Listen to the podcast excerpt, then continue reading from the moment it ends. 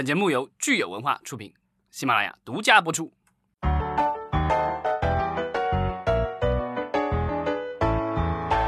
欢迎大家收听新一期的影视观察，我是老张。大家好，我是石溪。今天是三月二十日，礼拜五，周末又到了。今天我们有一个好消息哈，就是《哈利波特与魔法石》已经是实锤正式官宣定档了。对这部电影，我记得在遥远的过去，我拥有了自己的第一台电脑，然后在上面看了枪版，就是这部。所以你会选择去电影院看吗？重温一下童年时候的这个美好的回忆？可以啊，我觉得可以啊。那那也不算童年，我那时候已经上高中了，一下透露年龄了是吧？好，那我们来看看，有好多听友哈，其实都是对《哈利波特》还蛮期待的，呃，同时对《指环王》也非常期待。像我们有一位听友叫凯蒂去拉克啊，非常有意思的名字。他说《指环王》三部连播非常期待，而且他认为呢，花一张电影票就可以三部曲都看。我觉得可能这个是有一点这个痴心妄想吧，我估计三部曲不会是一张电影票的钱。如果我是华纳的话，我就干脆一次连放，连那个什么霍比特人是吧？这个反正是前传，六部连放，我看谁能在里面坐个二十多小时。是，然后我们有一位武汉的听友，你变了哦，也是我们的老朋友哈。他说，要是能看《哈利波特》和《指环王》就太好了，但是可惜在武汉，估计武汉呢可能不会轻易的解封。那首先呢，我们也非常感谢武汉的朋友为这次抗击疫情做出的伟大贡献。那同时呢，我也想说，可能武汉的电影院恢复正常呢，还是一个漫长的这样的一个过程。对，但是我觉得就是春天已经来了，对吧？夏天也不远了，所以我觉得大家都会等到春暖花开，然后出去这个不戴口罩、大口呼吸新鲜空气的时候。对，所以咱们武汉的朋友一定要坚持住啊！然后你变了哦，希望你能经常给我们留言，然后我们能陪你度过这个非常艰难的时刻。那其实接下来呢，我们也会陆陆续续跟大家聊一聊，在这个抗疫期间，好莱坞六大在中国电影市场的策略与表现，可能会放哪些电影，以及放了之后呢，他们的票房成绩如何？大家敬请期待吧。那我们其实还有一些更多的听众的留言，也挺有意思的，我们可以分享一下。一个叫呃 Blackmore 下划线 SU 的这位听友。这位听友的话，就是在淘票票上截了一张新疆影院的图。对这个图我看到之后，我觉得还是挺感慨的哈，因为它它是每两个座位之间其实是有一个空的座位，就是你你两个人，然后中间隔一个座位，然后才能再有两个人。电影院其实这个压力就很大，因为如果大家都买的是单张票，就相当于是中间要隔好几个人都都没有票卖。对，这个有座位的利用率就没有那么高了。当然，特殊时期特殊办法了。对，而且如果是三个人看电影的话，也有点尴尬，就是两个人坐一起，然后比如说这个呃妈妈和小孩坐一起，然后爸爸还要跟他们两个人中间隔一个座位才能坐，也是挺搞笑的。嗯，但这最近应该好像没有什么适合小朋友们看的电影吧。我不知道《哈利波特》算不算，嗯，但我觉得吧，就是各个地方可能呃，就是这种影院复工的办法可能会不一样，所以大家可能要关注一下当地的电影院是怎么样去操作这个事情的。这个就跟我们现在的隔离政策类似，每个地方都有自己的标准。是，呃，然后我们的听友江水半夏他说他其实非常想看八百，那八百其实我们真的是等了好久好久了，从去年一直等到今年哈。我相信很多的听友都是心心念想知。知道八百什么时候上映？对，之前有过数次的传言说马上要上映了，马上要上映了。结果对现在遇到了所有的电影都上映不了的时候，嗯，不知道八百会不会，嗯，在一个这个大家意料之外的时间突然窜出来说我来了。对，也不知道那个时候八百的号召力啊是不是会格外的强大，我们也可以期待一下。嗯，然后我们的听友 A A 寸式银坊。他推荐了一部电影叫《黑水》，讲的是杜邦公司的化学污染。最后结尾说，地球上的每一个生物的血液中，包括百分之九十九的人类，都存在着这个污染源。好像说比新冠还要恐怖。呃，其实这一部电影呢，我之前在微博上也看到了有很多的推荐，呃，大家也可以有空的话去欣赏一下。嗯，与此同时呢，这位听友还说，受到疫情的影响呢，美国的汽车影影院可能会迎来春天。其实这个说法呢，倒是跟我之前想的是不谋而合。我之前还在想说，哎，以后的这个电影院会不会说大家都发展成汽车影院了？就是大家还是在自己的封闭空间里面一起享受看电影的这个乐趣。老张，你觉得这个想法怎么样？呃，这个想法挺好，但问题是说咱们国家并不像美国那样的，就是有那么多的这个空地儿，呃，不大好开在城市中心。因为呃，商场里的话，对吧？你弄出一层来做影院没有问题，是。但问题是要在咱们的这个就是寸土寸金的这个大城市的市中心，对吧？切出一块地来，然后做一个露天的这个汽车影院，这个挺难的。除非以后，比如说咱们，比如说在一个高楼大厦顶上，车子能一路开上去，在顶上开。开这个摩天大楼这个顶上的这个汽车影院，这有点太科幻了哈。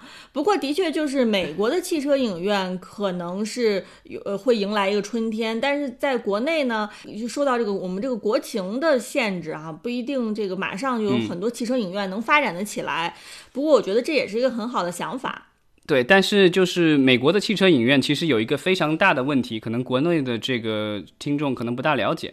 就是美国的汽车影院，大多数设备比较陈旧，因为他们流行主要是在几十年代、七八十年代那时候的很多美国年轻人谈恋爱干嘛的，经常喜欢开着车带着女朋友什么的。这个在我们在美国的很多影视剧里都能发现有这样的情节。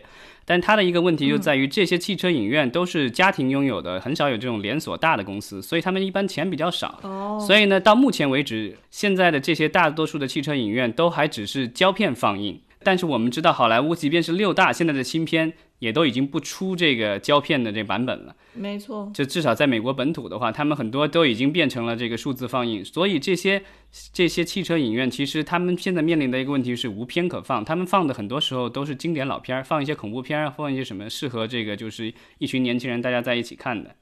所以，如果要看新片，如果要靠这个汽车影院的话，估计要比较艰难。对，我觉得可能是因为这次疫情来的太突然了。有没有可能就是这个疫情给大家提个醒，就是说我们还有汽车影院是一个可选项？那之后呢，是不是会有大的制片厂能够重新在这个给汽车影院啊来添砖加瓦，能够再建设一些比较高端的，能够跟得上现在技术的汽车影院？我们也是很期待。对汽车影院，另外一个受技术限制的地方在于，呃，就是声音。因为我们知道电影院的话，不但是画面比较震撼，然后声音也是很震撼的，因为它有专专门这个特别的这个音响。但是汽车影院的话，它靠的是呃汽车里的收音机 FM 收听这个他们播出来的声音信号。然后你自己在车里放，所以呢，这个信号肯定会大打折扣的。那如果要改善这个声音的话，估计得要有新的技术出现了。但是我不知道短期内会不会有人去愿意投资这样的一个技术。嗯，没错。好，那我们接下来看看预备役这位听友，他跟我们说，这个大赢家已经官宣上线了。嗯，今天晚上哈，三月二十日晚上八点就会在这个头条、抖音和西瓜视频正式上线。我不知道我们听友有没有准备好晚上八点。一家聚集在这个 电脑或者电视前面，一起去欣赏《大赢家》。我记得我们昨天录节目的时候，老张还有说说，好像很期待说，呃，在这个囧妈之后，到底有哪些电影哈会是紧随着囧囧妈的脚步，然后直接到平台上去放映。结果你看，今天一下就来了。对，这个幸福来得太快了，而且好像和囧妈是一样的操作，就是在头条器上线，而且因为这一部。呃，不是跟另外一个平台合作的，因为囧妈的那个时候的话，正好是跟欢喜合作。欢喜其实是有自己的呃视频平台，所以当时是在欢喜和头条系的这些平台同时上线的。那这一次的话，是完全是在头条系的这个视频平台上上线。那所以，我其实很想跟我们听友一起来探讨，就是大家认为为什么呃第二部电影仍旧是没有在优爱腾上线，仍旧选择了头条跟头条合作？嗯。我觉得头条现在至少有的一个优势是说，它这个授权合同已经有一个样本了，对吧？扔过去说，哎，囧妈就这样干的。嗯，没错。这部电影可能拿不到像囧妈一样的六亿多的授权费。哦，对，我们到现在为止还真的没有看到这部电影的这个具体的数字哈，就是跟这个头条合作的数字。当时我记得囧妈是这个消息一出来，马上这个六亿这个数字就是把大家吓了一跳。对，就属于这样，大家都是眼红专业户。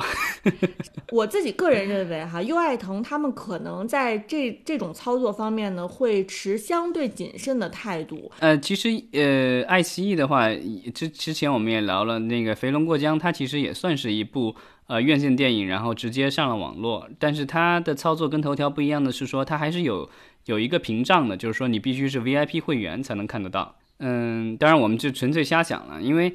呃，优爱腾的话，我觉得他们和抖音不大一样的一个地方在于，抖音它是一个比较纯粹的互联网公司，但是呢，优爱腾虽然都是互联网公司，但是他们这些年来其实都已经涉及到了呃院线电影，呃，比如说这个就是优酷的话，它和阿里巴巴影业其实现在是绑定在一起的。那其实阿里巴巴旗下我们知道还有淘票票，所以呢，它其实和院线电影它不但是从它是全产业链的，就是说。它有这个票务端，然后有发行端，然后也有制作端，然后另外还有这个在线的视频端，所以它是全产业链的。所以呢，它如果主动去做那个事情的话，其实是在破坏自己的规矩。那其实呃，腾讯也是类似的，它其实也都涉及。呃，爱奇艺的话，虽然说是院线呃院就是网络起家的，但它这两年其实也在做院线的东西。爱奇艺可能是这方面稍微最弱的一个。所以我觉得这也是为什么他可能去做那个呃“肥龙过江”这这波这波操作，就是说他其实算是已经脱离了这个优爱腾证明一点点，但是还没有做的太过分。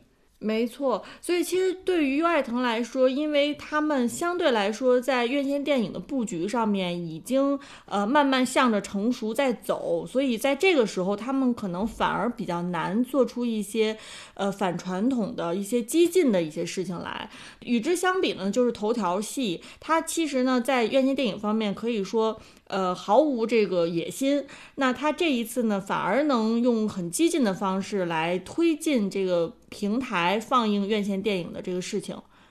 嗯，对，我觉得可能就是国内的电影人，可能还是得要呃放开自己的思想包袱，才能够完全拥抱这个所谓的数数字时代的放映。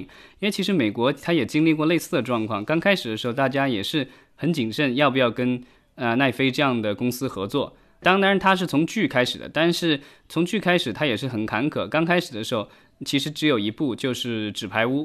当《纸牌屋》成功了以后，然后有越来越多的这个就是电，因为他其实也是电影人，是那个大卫芬奇跟他们合作了这一部这个《纸牌屋》。他大卫芬奇也算是电影圈大名鼎鼎的人物了。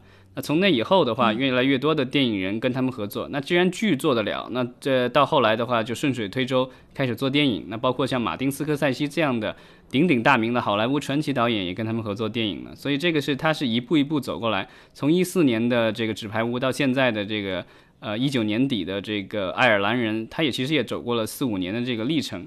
所以看起来，就是我们的院线电影以及网络电影和平台之间的互动，还是有很多的可能性以及不确定性。那我们在未来的节目当中也会持续关注。那今天晚上呢，我我不知道老张啊，反正我是会呃第一时间就是八点。在这个头条上面看一看这个大赢家，因为我觉得他的这个呃设定、故事设定还是写的蛮有意思的。我记得我们之前聊新片立项的时候，其实有介绍过这部电影的立项情况。然后明天的节目当中，我可以再跟大家分享一下我看这个电影的感受。明天是周六，所以呢，这个估计要到哦，对，下周再来跟大家分享了。对，那我们就是周末的时间分别去看一看，然后下周我们再跟大家分享。对，然后如果大家这个听到什么风声，有哪些院线电影要转网大的，也欢迎大家积极留言告诉我们有哪些。好，那今天我们节目就到到这儿，下周一再见，周末愉快。